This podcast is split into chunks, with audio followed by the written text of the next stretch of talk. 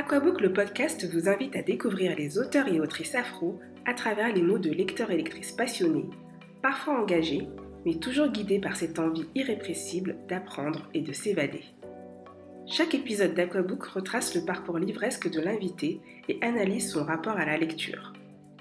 Ensemble, nous tentons de définir ce qu'est la littérature afro et de saisir les contours de son infinie diversité. Retrouvez chaque semaine une conversation autour d'une thématique et d'un livre soigneusement choisi par mon invité. Une discussion qui, je l'espère, vous fera découvrir une littérature riche, faite d'expériences et d'histoires communes, portées par des plumes singulières venant des quatre coins du monde, de l'Afrique aux Antilles, en passant par la Caraïbe et sans oublier les diasporas africaines. Gouverneur de la Rosée de Jacques Roumain est un classique de la littérature haïtienne considéré par Dany Laferrière comme l'un des plus beaux romans d'amour. Mais il est bien plus que ça. C'est un très beau témoignage et un hommage vibrant au peuple haïtien, dont Karine a choisi de nous parler à travers le prisme de la mémoire qui parcourt tout le roman. Avec Karine, nous avons parlé de l'expérience noire, de l'importance de la transmission, mais aussi de sa famille et de ses souvenirs d'enfance en Guadeloupe. Hello Karine, comment vas-tu? Bien et toi Jessica? Super, je suis très contente d'être là aujourd'hui avec toi. Merci d'avoir accepté mon invitation et de me recevoir euh, aujourd'hui chez toi pour discuter euh, le livre. Bah, le plaisir est partagé, donc euh, bienvenue à la maison, vraiment. Merci. voilà. Et merci à toi pour ce beau projet. Donc, donc j'ai hâte de voir la suite. Bah, la suite c'est maintenant. Oui. tu peux te présenter dire qui tu es, ce que tu fais dans la vie. Donc, je m'appelle Karine, j'ai 36 ans. Alors, qu'est-ce que je fais dans la vie? Je travaille comme assistante sociale. Après, j'ai une fille de 8 ans. Comme personne, après, euh, c'est plutôt compliqué de me décrire. C'est toujours compliqué. Voilà. On va dire que je suis en 36e année d'introspection. Donc euh, voilà, j'apprends un peu à me connaître tous les jours. Donc parler de moi, c'est pas toujours euh, forcément évident. Donc je ne saurais pas quoi te dire de plus à part des choses très factuelles. c'est déjà bien tout ça. Merci. Ça me permet d'avoir euh, une petite image globale de qui est Karine. Et qui est Karine la lectrice? Est-ce que tu lis beaucoup? Quel est ton rapport à la lecture? Alors, j'ai des périodes, on va dire, de, lecture. Euh, là, en ce moment, je suis très, très livre. Euh, je peux lire parfois plusieurs livres en même temps. C'est-à-dire deux, trois deux, deux, quand même. Trois, c'est vrai que ça fait beaucoup. Oui, ça fait beaucoup. Pour suivre, euh, voilà. Euh, c'est vrai que c'est la période s'y prête bien, bien qu'il fasse pas si froid que ça, mais c'est vrai qu'en hiver j'aurais plus tendance à lire. C'est vraiment un, c'est un vrai mood, genre euh, du thé, mon lit, des livres, voilà. C'est vraiment, euh, c'est vraiment des, des, moments privilégiés pour moi. J'aime lire parce que ça me permet d'apprendre des choses, de m'évader, et j'ai un rapport très fétichiste au livre je pense que ça veut dire un rapport fétichiste En fait, j'aime beaucoup l'objet livre. Donc c'est vrai que c'est quelque chose que j'aime. Euh, T'aimes bien collectionner, quoi. J'aime bien, ouais, voilà, j'aime bien le livre, j'aime bien le papier, j'aime bien la possibilité de pouvoir euh, euh, écrire des choses dedans, avoir des, des, éditions. Enfin, ça, ça ramène tout plein de, de souvenirs. Enfin, il y a des livres que j'ai, euh, ils sont vieux. Je suis des fois très fière d'avoir une vieille édition qui n'existe plus. Enfin, l'objet livre, c'est un, un, vrai truc et j'ai par exemple beaucoup de mal à lire sur de la, une tablette, par exemple. C'est très pratique parce qu'on peut cumuler un, volume important d'œuvres, mais euh, voilà, l'objet livre, c'est vraiment.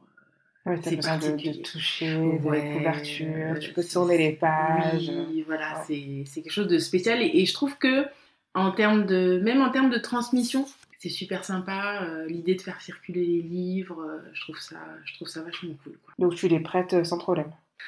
Ça, dépend, des livres. ça dépend des livres. Euh, moins, je pense, avec le temps, parce qu'il y en a qui reviennent pas. Et c'est vrai que quand il y en a qu'on a beaucoup aimé et, qu'on n'a plus, on sait plus où ils sont. c'est compliqué. Enfin, je voilà. Je te comprends tout à fait. Moi, je prête très peu et je prête jamais ceux que j'ai aimés. Voilà, c'est ça. c'est pas très sympa, mais oui, mais après c'est c'est un choix. Ouais. Ouais, parce que je pense que je suis un peu comme toi, j'aime bien avoir le livre, euh, écrire dessus, enfin plutôt mettre des petits post-it. J'aime pas trop écrire dans mes livres en Ah. fait, c'est ça. Bah, maintenant je le fais euh, au crayon à papier, Oui. mais je suis encore un peu hésitante. J'aime bien le, le- conserver le livre Oui, tel qu'il est, tu vois. Je comprends. Mais euh, ouais, je te comprends, le, le- le prêt, tu sais jamais en fait comment tu vas récupérer ton livre en plus, si Oh, jamais tu le récupères. Ce Aussi, qui n'est pas toujours le cas. c'est ça. Donc euh, je comprends tout à fait. Et euh, est-ce que tu as toujours aimé lire ou pas? Enfin, comment t'es venue cette passion pour, euh, pour lire? Aussi loin que je me souvienne, il y a toujours eu des livres à la maison. Depuis que je suis petite, j'ai des livres. Les livres ont souvent été des cadeaux d'anniversaire, des cadeaux de Noël. J'ai jamais eu de difficulté non plus pour lire. Alors après, ça a été facilité puisque je n'avais pas forcément le droit de regarder la télé. Donc à un moment, j'ai pas forcément non plus eu Ouais, le choix de, euh. voilà, de me plonger euh, les livres. Et après, tout type de je- J'essaie de réfléchir à hum, mes premières lectures. Et c'est vrai que ça remonte, euh, bon, on apprend à lire en CP, mais les premiers livres, vraiment, c'est euh, au CE1 et ça a commencé avec le petit Nicolas. J'avais euh, le premier livre que je devais lire en classe, c'était Joachim a des ennuis. Et c'est vrai qu'après, j'ai collectionné les petits Nicolas, ça a été vraiment, euh, je trouvais ça vraiment sympa. Et après, à la maison, j'avais toutes sortes de livres. Il y avait des encyclopédies, j'aimais bien aussi les magazines, les j'aime lire, tout ça, euh, voilà, tous les supports en fait. Et après, j'ai eu, j'ai eu des périodes. Le collège, ça a été beaucoup euh, de l'horreur. J'aimais beaucoup Stephen King au T'as collège. commencé Ah ouais. Ouais, collège, euh, j'ai- je lisais que ça. Du Stephen King, c'était vraiment l'auteur euh, que j'aimais. En plus, c'était la période où il y avait. Alors, c'est marrant parce que je lis toujours un peu euh, les bouquins à un peu aussi la, la télé. Parce que je reste quand même aussi une enfant de la télé. Et à cette époque-là, il y avait la série X-Files Ah oui, qui passait, donc j'étais vraiment ensemble, voilà, dans cet univers-là. Euh, je lisais des bouquins autour de, de tout ce qui touchait euh, ces domaines-là, les crimes, les machins, je sais pas. C'était, c'était un truc fascinant pour moi à l'époque. Et Et, ça lit plus aujourd'hui ou... bah, beaucoup Beaucoup moins. moins. Alors, faudrait que je relis- Ça fait longtemps hein, que j'ai pas lu des Stephen King, mais euh, à l'époque, j'aimais vraiment, j'aimais Mhm. vraiment ça. C'était, c'était fascinant, quoi. Et c'est drôle parce qu'au collège, on, a, on commence quand? 11, euh, j'ai 11-14 ans à peu près. Ouais. Je trouve ça tôt. Bah Mais oui. c'est rigolo en fait. Ouais, j'étais très, euh, très là-dedans, je sais pas. J'avais une sorte de. C'était un peu morbide, mais. Donc t'étais pas du tout dans les romans euh, jeunesse, euh, préadolescence. euh, pas tant que ça. J'ai j'ai un souvenir un, un peu vague. D'ailleurs, j'essaie de retrouver, c'était plutôt en BD, un truc qui s'appelait Tendre banlieue. Et, et j'aimais beaucoup ça, si on parle du côté un peu romantique. Mais après, euh, non, j'avais pas. euh, non, j'étais pas sur les histoires euh, d'amour. D'amour, d'amitié, les Ou- copains. Voilà, parce que, alors, si je reviens avant le collège, il y avait eu toute une période en primaire où on lisait les classiques en classe, genre du Marcel Pagnol. Il y a quelques bouquins qui étaient sympas, alors je me souviens plus tellement des, des auteurs, mais euh, des classiques, quoi. Euh, je sais que j'avais beaucoup aimé, pareil, il y a toujours ce lien, euh, toute la, les Marcel Pagnol, parce que ça passait à la télé. Donc, La gloire de mon père, Le château de ma mère. Ouais, donc tu euh, pouvais faire le lien entre les Ouais, deux. donc euh, sur ces trucs-là, il y avait après d'autres littératures jeunesse, c'était euh, Roald Dahl, euh, Sacrée sorcière, euh, des choses comme ça qui étaient, qui étaient sympas. Mais, mais voilà, romans, euh, c'était plus à- après au, au collège. Au collège, Stephen King, et après je suis passée à, à d'autres choses euh, au lycée. D'autres choses comme? Alors après, le lycée, alors fin du collège, euh, lycée, euh, j'ai hérité de plein de livres de, mon, de ma sœur qui m'a filé donc beaucoup de, de littérature afro-américaine. Donc ça balançait dur quand même parce que c'était euh, tout de suite des Toni Morrison, euh, après il y avait la littérature caribéenne aussi, euh, Marie Scondé, des Raphaël Confiant, euh, Gisèle Pinault aussi, et beaucoup de livres par contre plus sur l'histoire des Afro-Américains. Je fais toujours des liens avec la télé, hein. la télé, la Bah, musique. Ça fonctionne ensemble. Voilà. Pareil, à cette époque-là, un de mes grands frères m'avait filé, alors parce que le collège, ça a été donc la période Stephen King. C'était aussi, il faut se souvenir qu'on est dans les années 90, c'est l'époque de Dance Machine. Oh là là. de Ça rajeunit pas euh, voilà ok podium. On est très dans les boys band euh, la dance. Euh, je suis très là dedans ça passe beaucoup à la radio. Donc à l'époque Skyrock c'était pas rap. Enfin si quand même un peu. Un peu mais moins que Fun Radio par exemple donc euh, voilà à l'époque des cassettes où on enregistrait les titres qu'on aimait bien sur des cassettes sans tomber sur la pub enfin Oui. voilà tout ça et mon grand frère m'avait filé, a dit bon, euh, la dance, euh, c'est sympa, c'est cool, mais écoute ça. Et il m'avait filé ma première cassette qui s'appelait New Jack Story, que je dois encore avoir. Ah ouais, c'est collector. C'est collector. Et euh, à partir de là, voilà, c'est euh, la plongée, euh, donc New Jack, R&B, rap, tout ça. Et on, alors on a les yeux rivés sur les États-Unis, forcément sur euh, les Afro-Américains. Et du coup, on en vient à l'histoire afro-américaine. Et euh, j'ai eu beaucoup de livres sur, euh, alors forcément, on parle de l'esclavage. euh, toute l'histoire des Afro-Américains euh, dans les années euh, où il y a eu la ségrégation, Mhm.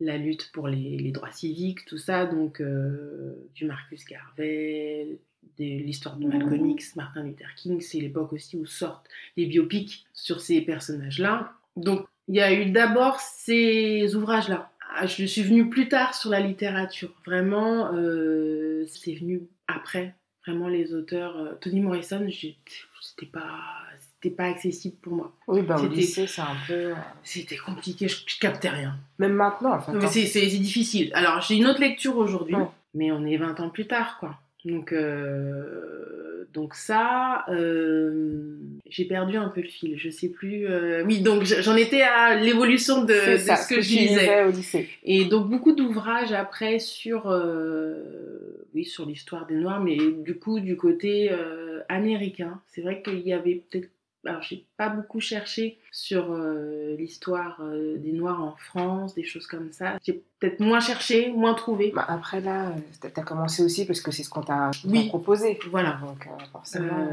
Donc fin du lycée, un peu de fac. Je me souviens d'un- d'un livre qui m'avait bien marqué, c'était euh, Shafir, donc Push, et qui a donné à l'écran l'adaptation qui s'appelle Precious. D'accord, ok. Donc c'est le Ah, livre, c'est oui. c'est Push en fait, ça s'appelle comme ça. tu l'as lu quand? Alors je l'ai lu, euh, j'étais j'étais à la fac déjà. C'est pareil, Ouais. c'était mon frère qui me l'avait filé, enfin c'était un truc de sa bibliothèque. Un style particulier, hein, c'est c'est particulier. Je pense que les gens, euh, je sais pas si beaucoup de gens connaissent le, le livre dont est tiré euh, Precious, Moi, mais je ne connaissais pas. Alors l'écriture est particulière. Faut, je pense que c'est intéressant de le lire. Il y a un rythme euh, particulier, pas mal du tout, assez frappant parce que bon, ça dépeint un, un truc Ouais. assez assez hard quand même. Après, bah, jeune adulte. Ah oui, si, si j'ai une période pareille. euh, alors c'est pas de la littérature. Je pense que j'étais pas tout à fait roman, mais plus euh, livre sur des Des essais ou des biographies Ouais, ou- voilà, des, plus des choses documentaires. euh, mais après, c'était lié parce qu'à la fac, j'ai fait euh, une première année en anthropologie. Après, j'ai fait. euh, il y avait de la sociologie, tout ça. Donc, j'étais un peu plus attirée Ouais. sur des livres qui allaient dans ce sens-là, comme euh, celui de Juliette Smeralda, sur le, sur le cheveu, euh, cheveux crépus. Euh, après, c'était mélangé à d'autres choses qu'on devait lire à la fac. C'était un passage intéressant. C'était un peu. euh, comment dire mon passage touristique à la fac. mais euh, c'était deux années où j'ai traîné, mais qui étaient, euh, qui étaient plutôt sympas, où j'ai découvert pas mal de, de bouquins en sociaux, en anthropologie. Après, c'est plus, euh, je pense, jeune adulte, que vraiment, euh, il y a eu un- une vraie plongée sur la littérature euh, autour de l'histoire noire, mais du, du monde entier, enfin de la diaspora afrodescendante. Alors je me souviens euh, à l'époque, j'avais un peu déserté les, les bibliothèques parce que voilà, j'y allais quand j'étais enfant et puis à un moment j'y allais plus parce que j'avais cette image un peu vieillotte de la bibliothèque où il n'y a que des vieux livres, il n'y a rien de, de nouveau. Il y a du temps qui est passé Oui, et euh, et, j'y suis retournée à ma grande surprise. Alors à l'époque, euh, j'habitais à, à Rony-sous-Bois, qui avait une petite bibliothèque. Et euh, je suis tombée sur les ouvrages de Cheikh Anta Diop. euh, ils avaient fait euh, thématique, alors c'était lié à l'abolition de l'esclavage. Et j'étais super étonnée qu'il y ait autant de livres.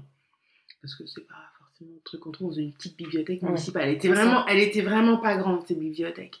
Et euh, donc, redécouverte de bibliothèque, me dire, Ah, il y a des trucs super sympas, euh, c'est moderne, on peut faire des suggestions et tout. Donc, donc replonger là, euh, là-dedans. Relecture de, de bouquins donc, que ma sœur m'avait filé, Marie Scondé.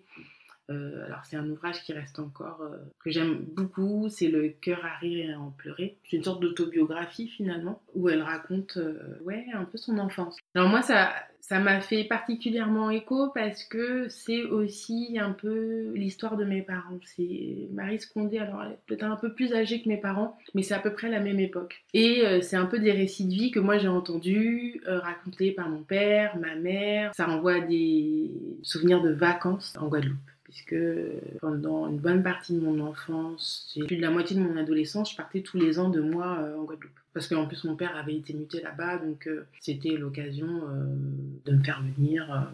Donc voilà, ça m'évoquait pas mal, pas mal de souvenirs. je pouvais raccrocher des choses. Donc ça m'a pas mal parlé. Et voilà, plus des, des romans comme ça. Je pense que j'aime bien. J'aime bien ces romans-là. Donc on peut dire que c'est un peu ton genre de prédilection ou est-ce que tu lis malgré tout un peu de tout, des essais, enfin de la BD, des romans graphiques Je lis tout.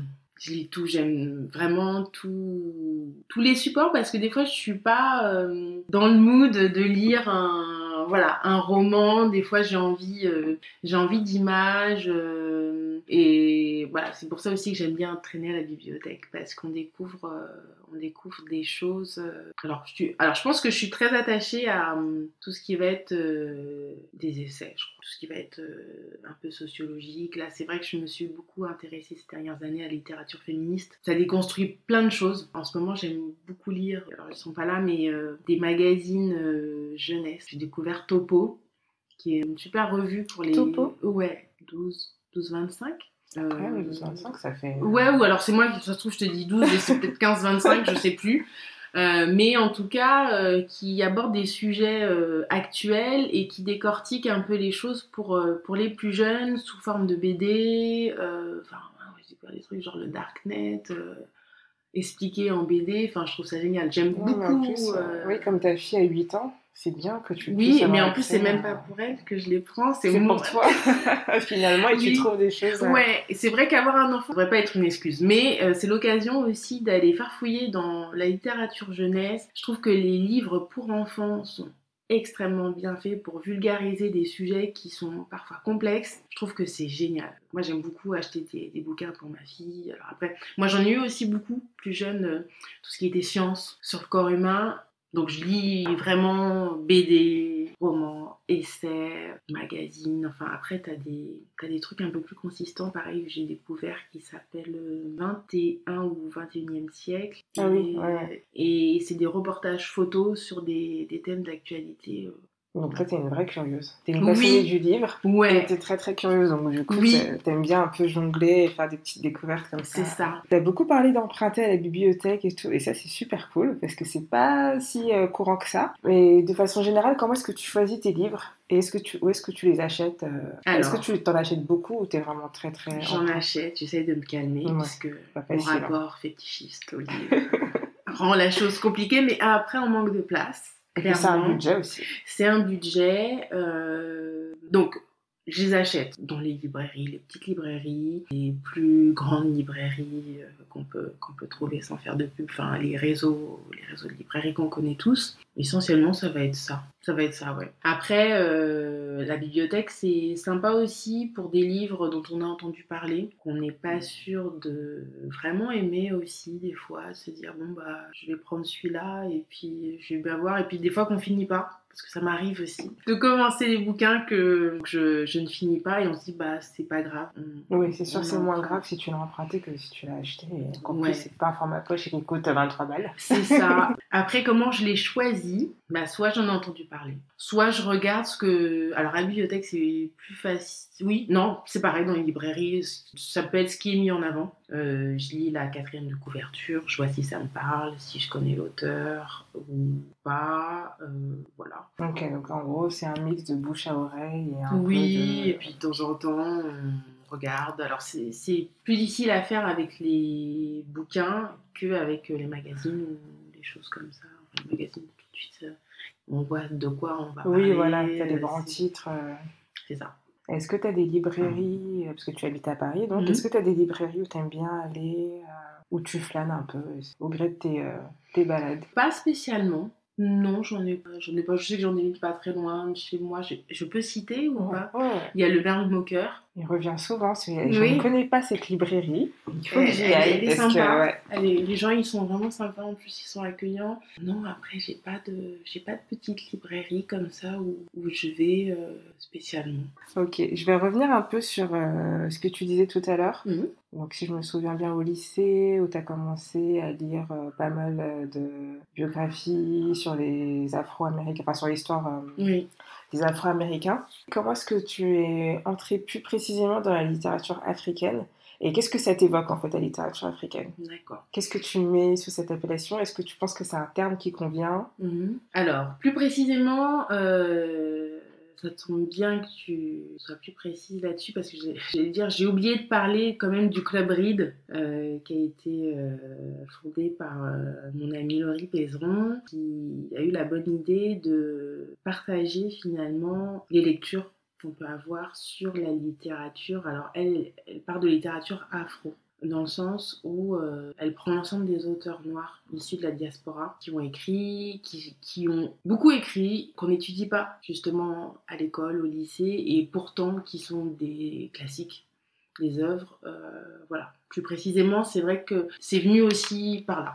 Euh, Sur le, la littérature africaine, moi j'aurais tendance plutôt à dire de la littérature afrodescendante, parce que si on s'en tient au terme vraiment littérature africaine, pour moi ce serait des auteurs africains du continent. Et je vois peut-être la chose un peu plus large parce que du coup euh, j'aurais tendance à dire afro-descendant dans le sens où euh, c'est la littérature écrite portée par des auteurs qui sont noirs. Donc euh, comme des noirs il y en a sur le continent africain mais il y en a aussi dans la Caraïbe Il y en a partout. Voilà, il y en a partout.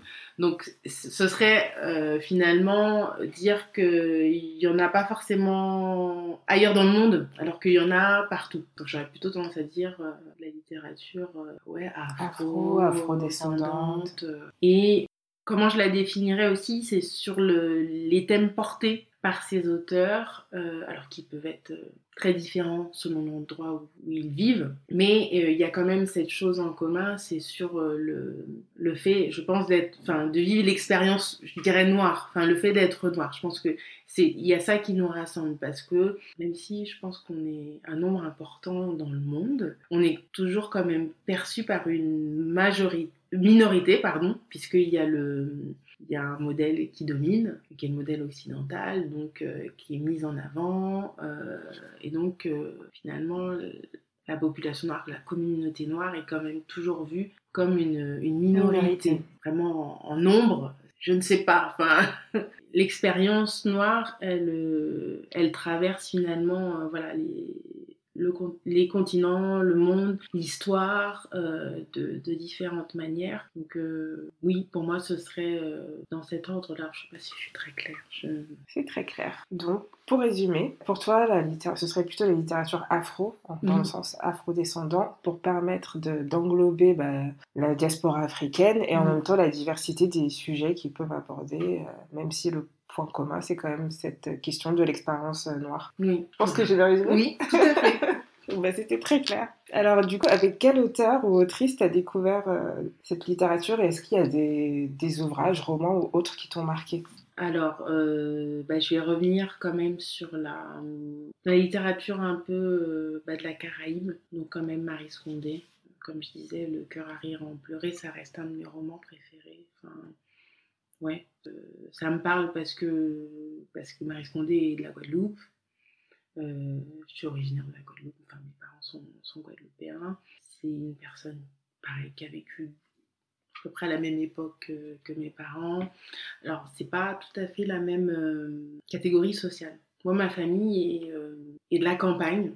Aux Antilles, en termes de catégorie sociale, il y avait, enfin, je pense qu'à une époque, il y avait les fonctionnaires et les gens qui étaient euh, un peu à la campagne, euh, qui vivaient du travail de la terre, qui avaient des petits, des petits boulots, des choses comme ça. Ma famille, moi, c'est vraiment la campagne. Euh, moi, quand je partais en vacances, à la campagne. C'est vraiment des, très beaux souvenirs. Et bon, ça m'a quand même parlé parce que je pense qu'il y a, y a un vécu commun dans l'enfance, etc., où ça a été l'après-guerre où c'était un peu compliqué. Tout le côté euh, aussi avec l'histoire du Bumidum, etc.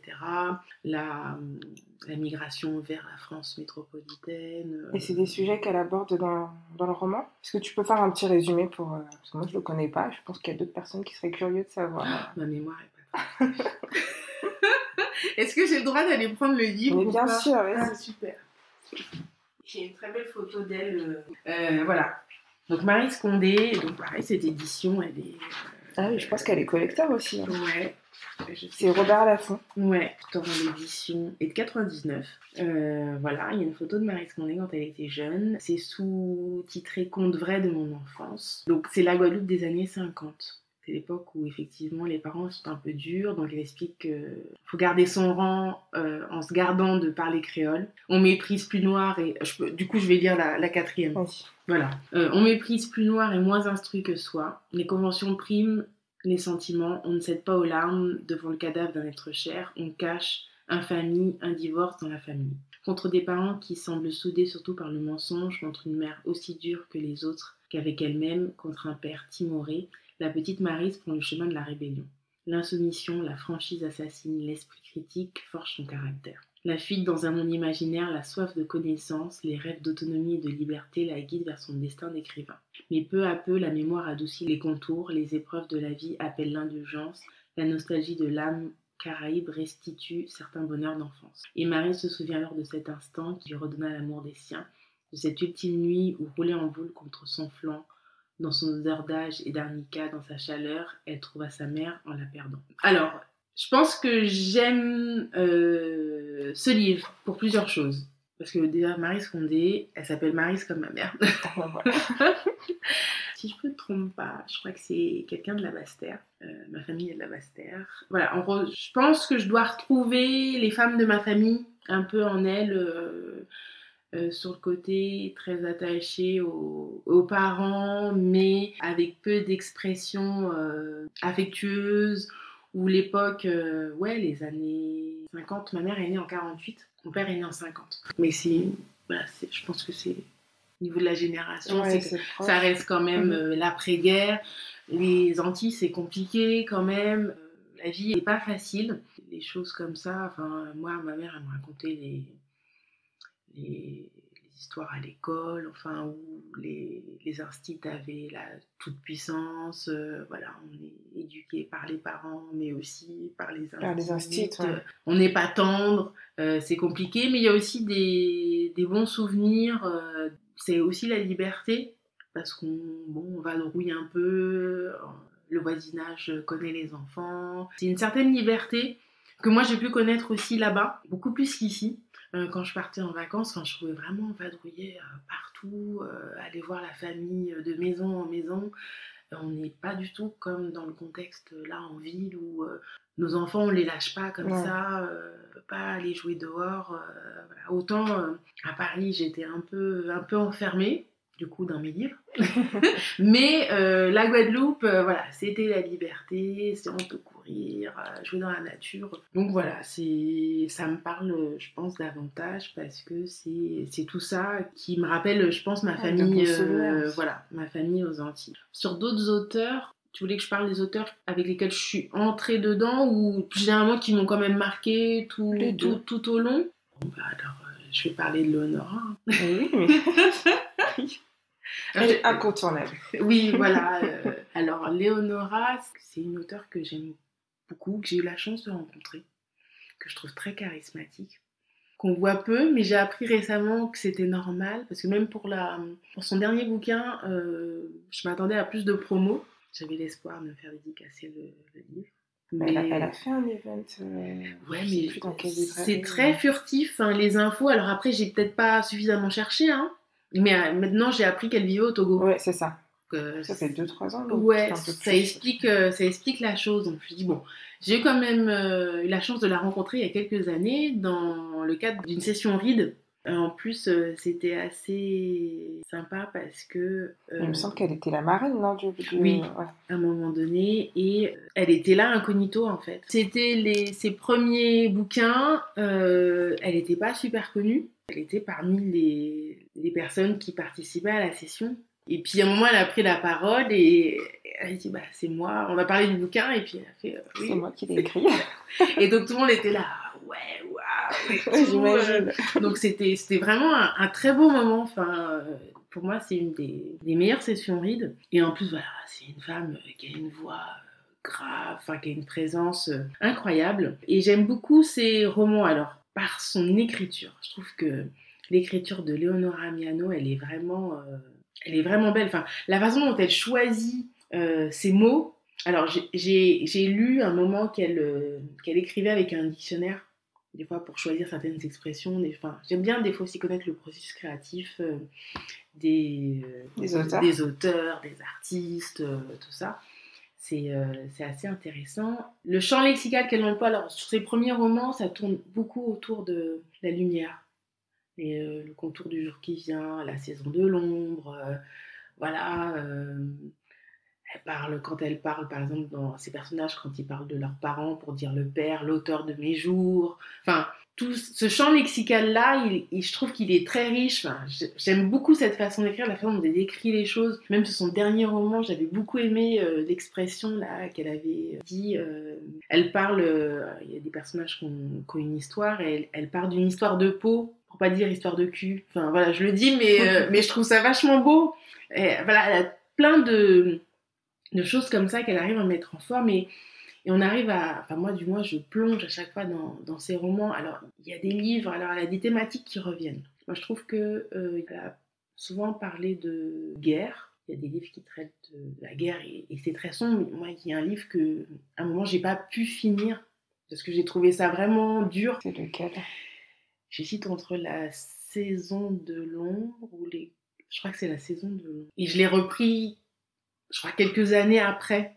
Et même en le reprenant, j'avais trouvé, j'avais trouvé ça dur. Enfin, voilà, elle. Euh, il y, a les, voilà, il, y a, il y a ça qui revient. Il y a le thème de, je trouve, de l'enfance maltraitée aussi, qui lui tient à cœur. Et puis évidemment, les histoires d'amour euh, un, peu, un peu compliquées mais euh, qui reste euh, dans le fond assez, assez belle. Du coup, moi, ça me rend toujours curieuse, alors, sur les, les auteurs comme ça, d'avoir quelque chose de, de, plus autobiographique. Moi, je me pose toujours la question si au travers de ces personnages, il y a du Léonora Miano, un peu par rapport à sa propre histoire. Voilà, c'est toujours la question que je me pose, et, et je trouve que c'est intéressant quand les gens écrivent sur eux. Marie Scondé l'a fait à plusieurs reprises, donc dans ce livre-là, dans En attendant la montée des eaux, et un, je crois qu'il y, en a, y en a encore un, non c'est celui-là, je sais plus s'il y en a un autre, mais je trouve que c'est éclairant d'avoir le vécu de l'auteur par rapport à son œuvre en général.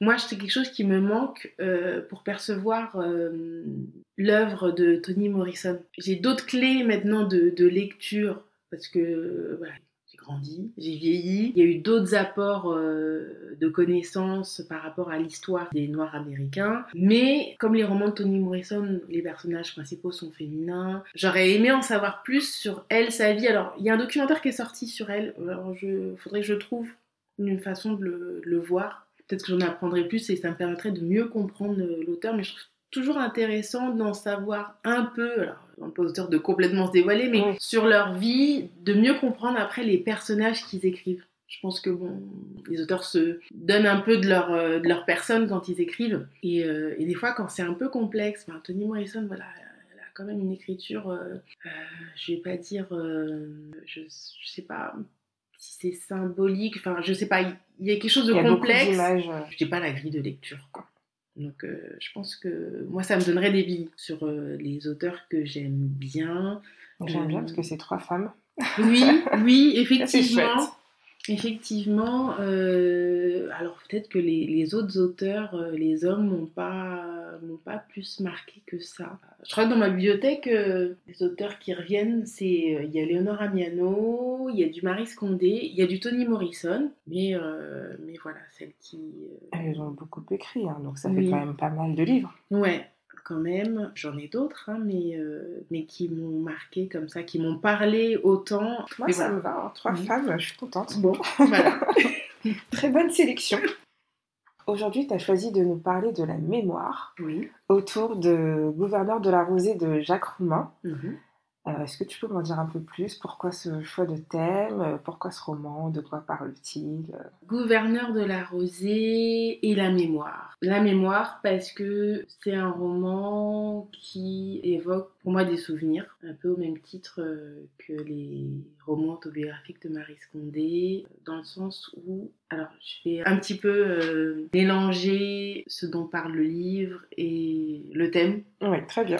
donc, Gouverneur de la Rosée s'articule autour du retour au pays euh, du personnage principal qui s'appelle Manuel. Je vais essayer de pas trop en Il ne faut dire. pas trop spoiler. En plus, il est assez court, mais... euh, Oui, voilà. Donc, le... est-ce que je peux dire que le, le roman se déroule en Haïti? Oui, bien sûr. Ouais, ça, se déroule euh, en Haïti. Donc, le personnage principal euh, s'est absenté pendant 15 ans. Et puis, voilà, le retour au pays natal. Mais euh, qu'il reconnaît plus vraiment. Donc, des choses se sont, sont déroulées en son absence. Et euh, il a à cœur de, de retrouver ce qu'il a laissé finalement. Donc, il y a toute une quête autour de ça. Et alors, la mémoire, parce que je trouve que le roman tourne autour, euh, autour de ça, se souvenir de, de ce qui a été et un peu le, perpétuer. Euh, je trouve que la mémoire, elle est d'autant plus importante euh, dans l'expérience noire parce que c'est quelque chose dont on a besoin pour savoir d'où on vient et pour savoir où on va. Il y a même un devoir de mémoire qui est précieux, qui est à faire parce que dans un contexte où un contexte qui est déshumanisant pour les Noirs en général, à qui euh, on a essayé, bah, ouais, d'effacer l'histoire ou d'en garder certaines parties. C'est très déshumanisant. Je pense que s'il n'y a pas de mémoire, c'est difficile de construire une histoire. Et euh, aussi la mémoire parce que ça m'a rappelé, ça m'a rappelé des souvenirs. Je trouve que l'auteur euh, décrit vraiment, vraiment bien les, les paysages. Pareil, il a une façon d'écrire qui me parle beaucoup. Il y a beaucoup, beaucoup de descriptions. Oui, et je trouve qu'elles sont, euh, elles sont parlantes. Enfin, ça se passe en Haïti, mais moi, ça m'a beaucoup rappelé la Guadeloupe parce que, euh, encore une fois, c'est euh, c'est la campagne que je Ouais, connais. ça. Donc, euh, beaucoup des paysans, euh, du travail de la terre, Voilà. des familles. C'est ça. Et moi, c'est d'autant plus parlant pour moi parce que, alors là, ça va plus aller du, du côté de mon père qui, lui, a toujours revendiqué ce côté paysan. Quand il me parlait de son enfance, c'est le travail de la terre parce que mes grands-parents euh, avaient euh, des parcelles de terre. Voilà, les gens cultivaient des, des choses, avaient des petits jardins et euh, récoltaient le fruit de leur labeur pour aller le vendre marché, après en après. ville, euh, tout ça. Donc c'était euh, c'était ça. Et jusqu'à aujourd'hui alors mon père est, est très très nature aussi. Euh, il est très attaché au savoir des, des ancêtres sur la médecine naturelle des choses comme ça. Alors je pense que c'est un côté aussi qui m'a un peu transmis le soin par les plantes. Enfin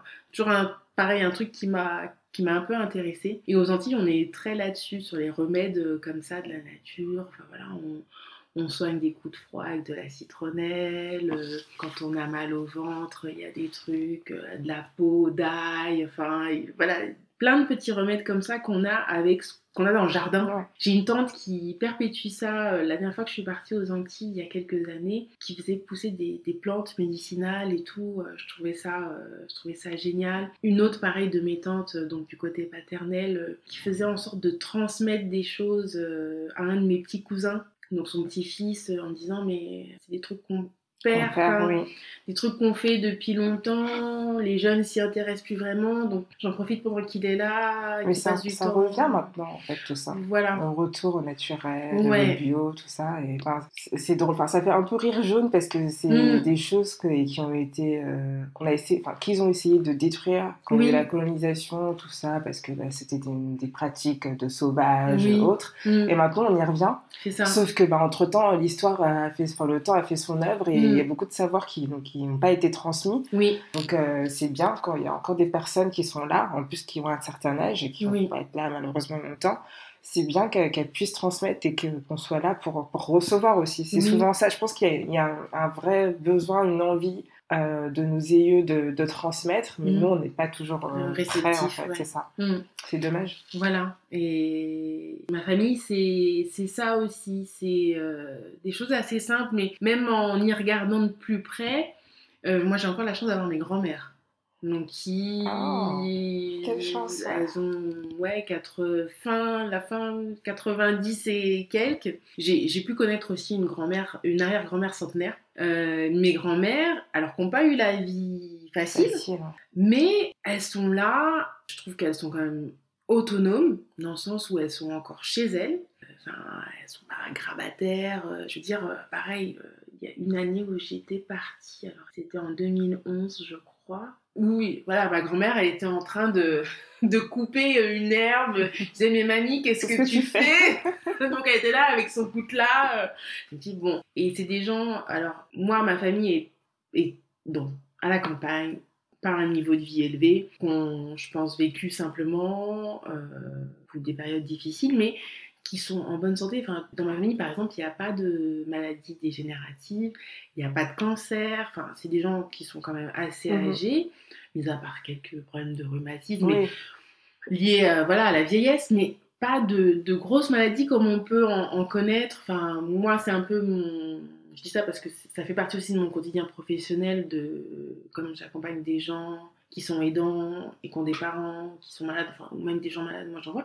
Mais là, je me dis, bon, les gens n'ont pas eu la vie facile, qui ont mangé des choses assez simples, ma, grand-mère maternelle, euh, c'est quelqu'un qui a toujours fait attention à son, ali- son alimentation. Donc il y a des choses qu'elle ne mangeait pas, enfin, très simple, bah ça va en fait. Et c'est vrai que on revient là-dessus.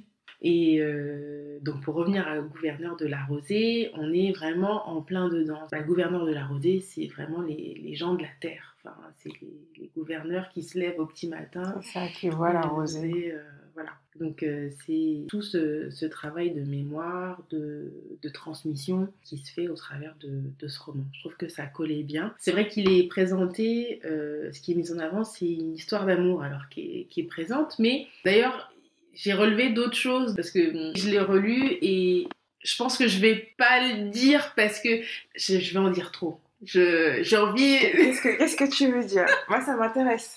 Bah euh, voilà, il y a des. Je trouve que le personnage principal euh, a une image très. euh, Il y a un aspect très prophétique puisque c'est quelqu'un qui qui revient.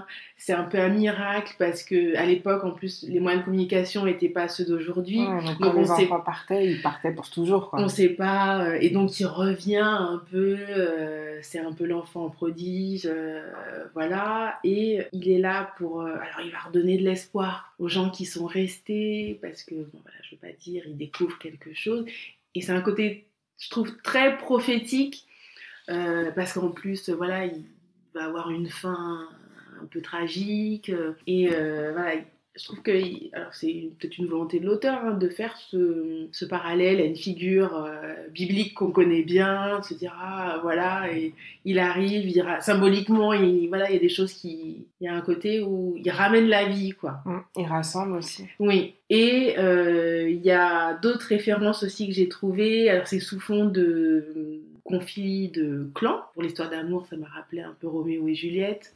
Parce que voilà. Il... Mais il est souvent présenté comme ça, en fait. hein. Ah oui. Comme le Roméo et Juliette. euh, Ah, des, euh, de la Caraïbe Ouais. et tout, d'accord. Ok, ça je savais pas. Donc j'ai trouvé ça là-dedans. Sauf que la fin est différente puisque ça se termine quand même sur une, euh, je trouve, une note d'espoir Ouais. qu'il n'y a pas dans Roméo et et Juliette.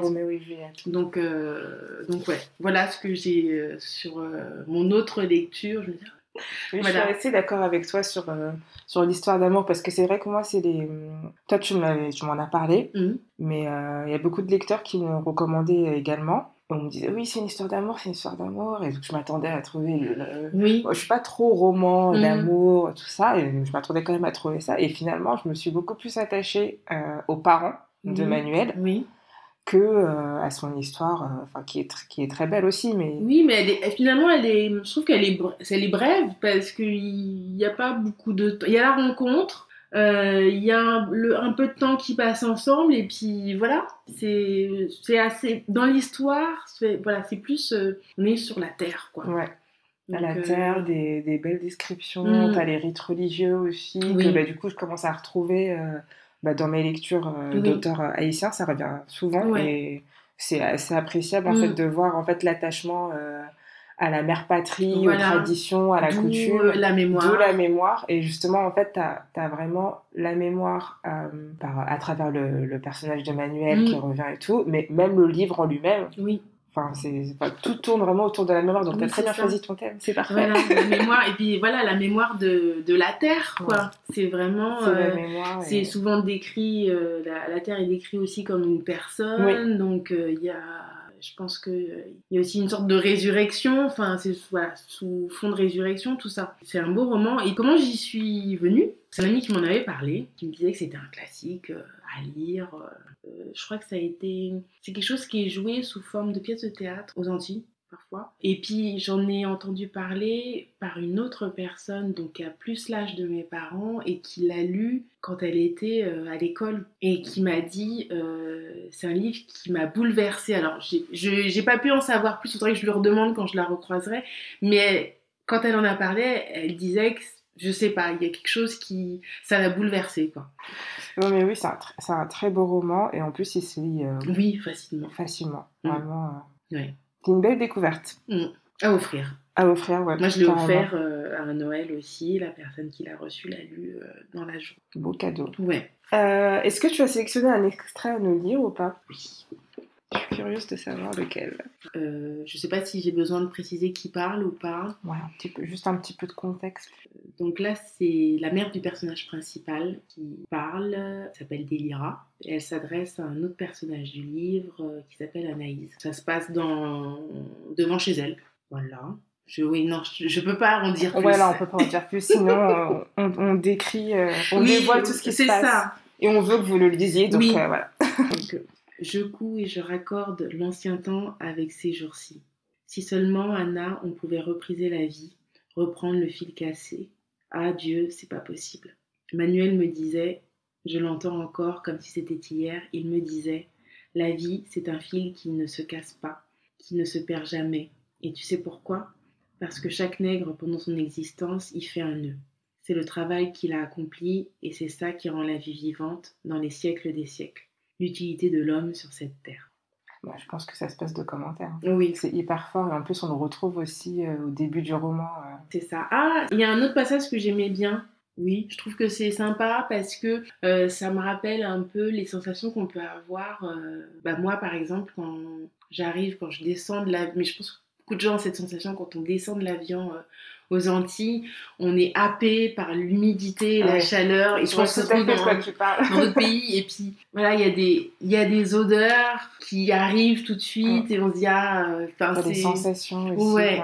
En fait, tu te sens bien. Oui, et, et- mais vraiment cette sensation de chaleur humide, c'est vraiment sympa. Enfin, quand on sort de l'avion euh, sur un air pressurisé, sec et tout, et puis on arrive et là il y a, il y a cette chaleur. euh, Mais je pense que c'est pas mal associé aux souvenirs qu'on a aussi, parce que j'ai eu cette expérience-là aussi de, de chaleur humide quand je suis allée en Chine, et Oui. c'est pas pareil.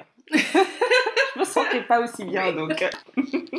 c'est différent, mais voilà, Ouais. il y, a, il y a des endroits comme ça où on va et euh, et voilà, c'est vrai, des vraies, des vraies sensations. Alors pareil, je suis quelqu'un de très euh, sensoriel et, et mes souvenirs sont très reliés à, à l'expérience des sens. Donc euh, c'est vrai qu'il va y avoir des, Des, Des odeurs, odeurs, des parfums. des parfums, des goûts qui vont euh, me projeter euh, loin. Ça vaut pour la, pour la musique aussi. Mais bon, je pense que ça, c'est Ouais, assez, assez commun. Euh. Il y a des musiques comme ça qu'on écoute, et, ou des sons. Des sons qui vont amener même des sensations.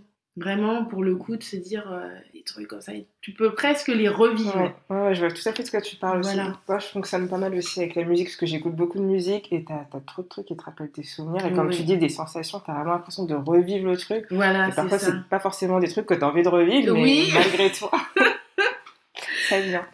Donc, euh, donc voilà, je vais lire un autre extrait. Euh, oui, je, je reparle peut-être de... C'est le retour, c'est le retour oui, du personnage au pays, voilà. Du regard, l'homme donna encore une fois le bonjour à ce paysage retrouvé. Bien sûr qu'il avait reconnu sous le massif de genévrier le sentier à peine visible entre cet amas de roches d'où fusait la tige des agaves empanachées d'une grappe de fleurs jaunes.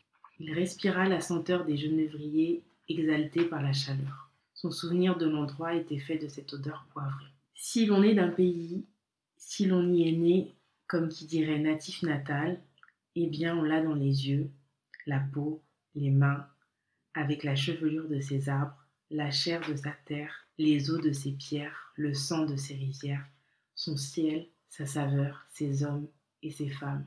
C'est une présence dans le cœur ineffaçable, comme une fille qu'on aime.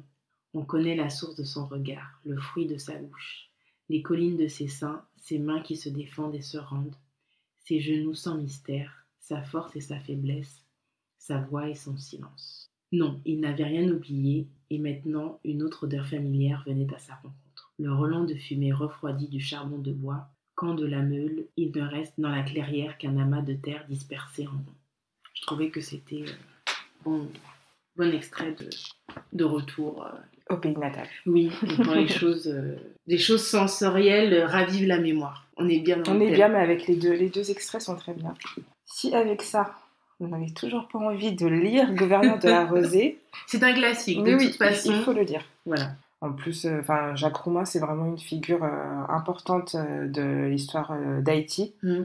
même s'il a une carrière assez courte, en fait, parce que je crois qu'il est mort très jeune, avant semble 40 ans. Ouais, donc à lire, Donc oui, à lire. vraiment. Et en plus, qui est pas, qui est super accessible. Ouais. c'est, je pense que, je pense que j'aurais aimé le découvrir avant, parce que alors je connais pas non plus très bien la littérature ha- haïtienne. Euh, J'ai un livre euh, que je dois lire. C'est un cadeau qu'on m'a fait, mais c'est un peu, c'est une erreur en fait. Euh, J'avais demandé La rage de vivre de Boléwas, j'espère que j'écorche pas son nom. Et il y a un auteur haïtien qui a écrit un recueil de poèmes qui s'appelle aussi La rage de vivre. Je vais, le, je vais le chercher. Et je me suis dit, tiens, c'est l'occasion aussi de le. Je parle de loin, mais. Qui s'appelle René Despestre. Et, euh, et voilà, et il y a plein, enfin, il est énorme. Ah oui, parce que là, il fait bah, près Voilà. de quatre- plus de 400 pages. Ouais, Ah, mais c'est d'accord, c'est le premier recueil, en fait, de, de René Despestre. ouais. Donc, je, pareil, découverte, enfin, je connais pas du tout. Donc, euh, je l'ai je l'ai feuilleté, euh, voilà. Donc, ça s'appelle aussi Rage de vivre, œuvre poétique complète. euh, euh, mais je connais pas beaucoup d'auteurs haïtiens, donc euh, à découvrir. Mais moi, c'est mon objectif de cette année-là, Mm. de lire euh, des auteurs haïtiens, donc, euh, dont René Despestre, qui m'a été pas mal recommandé aussi. Et il me semble que c'est un des auteurs aussi classiques. euh, Oui, voilà. Après, il y a Dany Laferrière. Oui, aussi. Oui, j'en connais pas, en fait. Mais c'est marrant, enfin, c'est marrant, pas vraiment, mais Mhm. il y a beaucoup d'auteurs haïtiens Oui. qui sont très prolifiques, et Oui. finalement, tu te rends compte que. Peut-être que je me trompe, mais en dehors de la diaspora euh, haïtienne, ils Mhm. sont pas très connus, alors que pour Oui. le coup, euh, bah, c'est des auteurs qui sont talentueux, enfin, des Oui. auteurs et des autrices qui sont talentueux. Mm. Voilà, typiquement, Jacques Roumain, euh, je pense que je l'aurais jamais découvert euh, de moi-même, en fait. Et ça aurait été dommage. Bah oui, exactement. Mm. il, faut, il faut en parler. C'est ça. Et si vous l'avez lu, parlez-en autour de vous, sur les réseaux. enfin, faut- c'est, important que, que ces auteurs-là soient plus euh, valorisés, en fait. C'est vrai. Surtout quand ils abordent des sujets euh, aussi importants que Mm. celui de, de Gouverneur de la Rosée. Si tu devais l'offrir, à qui tu l'offrirais? Bonne question. Bon, je dirais forcément des adultes. Oh, quoique, peut-être euh, jeunes adultes aussi, ça peut le faire. C'est un bon livre pour commencer peut-être la littérature haïtienne, déjà. Euh, Quelqu'un qui a envie un peu de découvrir, euh, de se sentir un peu plongé Ouais. dans Haïti. Alors, c'est, ça se passe à une autre époque, mais je trouve qu'il y a, hum, y a quelque chose de très contemporain quand même. Peut-être que ça parlera à des gens qui connaissent aussi un peu, un peu les Antilles. Bah, Quelqu'un qui a envie de découvrir euh, la littérature haïtienne, je pense que c'est un. C'est une bonne entrée en matière, ouais. je suis Mm. d'accord. Voilà. Est-ce que tu écris un peu aussi ou... Ah, j'aimerais. Je pense que j'aimerais écrire, mais euh, je réfléchis beaucoup trop. Je pense que je dois avoir des standards peut-être trop, trop élevés. Et, non, mais sincèrement, euh, pouvoir mettre mes idées euh, de façon claire, c'est pas mon, c'est pas mon mode d'expression où je suis le plus, le plus à l'aise. Mais bizarrement. euh, Ça t'attire quand même un peu. Ça m'attire. Je pense que j'écrivais plus facilement plus jeune. Et en vieillissant, je sais pas. C'est moins spontané, euh, mais euh, j'aurais aimé avoir une, une plume. Enfin, je suis toujours très admirative des gens qui écrivent bien, qui savent décrire les choses. Enfin, c'est pas donné à tout le monde. hein. Je dis ça parce que je, je pense à un livre que j'ai lu, qui avait l'air. Enfin, que j'ai que j'ai pas fini de lire, qui avait l'air bien comme ça. Et euh, t'as pas accroché avec le pas style, tout, euh, ouais. Mais après, je pense qu'il y a autant de styles qu'il y a de personnes et tout le monde ne peut pas accrocher à la même chose. Mais, euh, mais j'aimerais beaucoup savoir mieux mettre, euh, coucher mes idées euh, par écrit. Ça reviendra, je sais pas. Mais c'était pas. J'ai réfléchi aussi plus jeune, c'était pas le, le mode d'expression que j'avais. Moi, je dessinais plus beaucoup plus jeune. C'était plus ce, ce mode d'expression-là, même si j'avais pas de difficulté à écrire, c'est quelque chose que j'aimais bien, mais ouais, je suis pas, je suis pas assez disciplinée. Toi, c'est plus le dessin. Donc. Oui, mais pareil, un truc que j'ai perdu aussi. Mais c'est de la pratique, tout Oui, ça. je pense que ça revient, euh, faut prendre le temps. Oui, c'est ça, mais c'est la vie d'adulte. Ouais. c'est les, les pendants de la vie adulte. Si tu devais rencontrer un auteur ou une autrice afro, qui choisirais-tu? Ça va être sans surprise. Que tu n'as pas déjà rencontré. Ah, Ah euh, Qu'est-ce que j'aimerais rencontrer? Oh là là, c'est dur ça comme question. Il en faut bien un peu des questions, Ouais. Qu'est-ce que j'aimerais rencontrer? Et que j'ai pas rencontré Ah, parce que tu en as rencontré plusieurs? Bah Marie Scondé, je l'ai déjà vue. Ah, mais quelle chance Euh, Tu n'en as pas parlé de ça Oui, mais après c'était de loin. Enfin, j'ai pas. Ah, L'échange n'était pas non plus euh, comme avec Léonora Miano, mais j'ai déjà eu l'occasion. Enfin, elle est déjà venue à des sessions RID. D'accord. Euh, voilà, c'est en même temps, elle, elle impressionne un peu, donc euh, voilà. Ah, mais si, en plus, j'ai dit euh, Toni Morrison aussi. J'ai un livre dédicacé de Toni Morrison, mais pareil, c'est bref, c'est une dédicace. Donc j'ai eu la Je chance de, croiser Toni Morrison euh, tout à fait par hasard. Je me souviens, c'est la librairie. euh, Il y a une librairie qui est sur le faubourg Saint-Antoine. euh, je sais plus si c'est l'arbre à lettres. J'avais eu l'info comme ça, je dis ah ouais, euh, donc et j'ai eu la chance, j'ai un livre dédicacé de Toni Morrison, mais pareil, c'est super bref. Je suis jalouse. bon, bah en fait, je décide, quand on a déjà vu trois, que Oui. on peut passer la question. Non, je plaisante.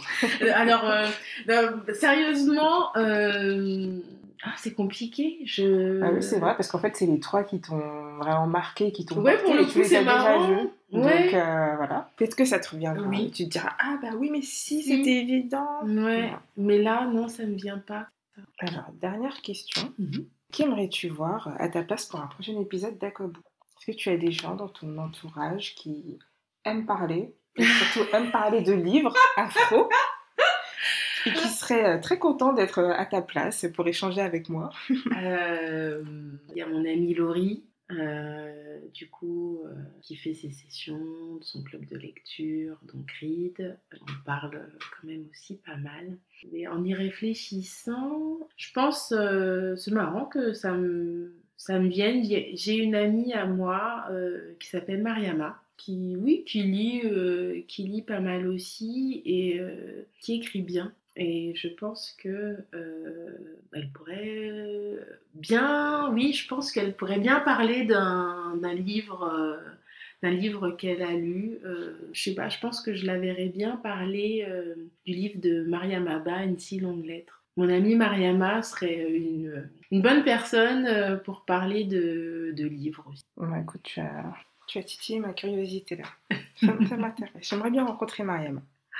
Donc, donc voilà, faudrait que je lui en parle à l'occasion. Ça marche. Bah, écoute Karine, je te remercie beaucoup pour cet échange. C'était vraiment très chouette, surtout de, de parler avec toi de mémoire, de transmission, d'évoquer tous tes souvenirs d'enfance, Ah. de parler de tes mamies, tout ça. C'était vraiment chouette.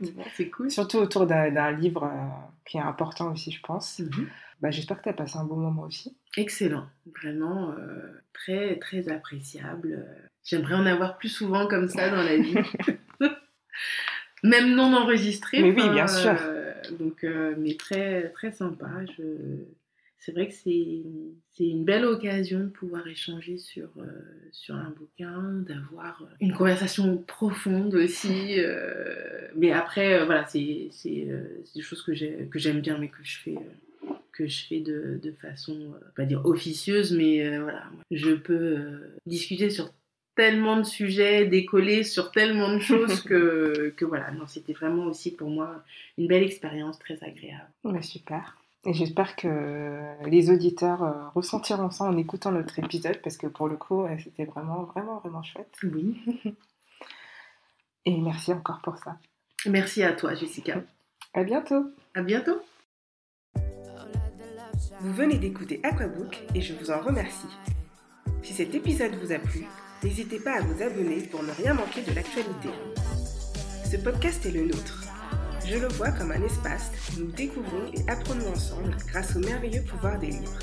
Alors, pour prolonger notre voyage, n'hésitez pas à me faire des suggestions, à laisser des commentaires ou une note sur votre application de podcast préférée. Partagez vos découvertes littéraires et discutons ensemble sur Instagram at aquabook ou par mail aquabook.podcast@gmail.com. À très vite.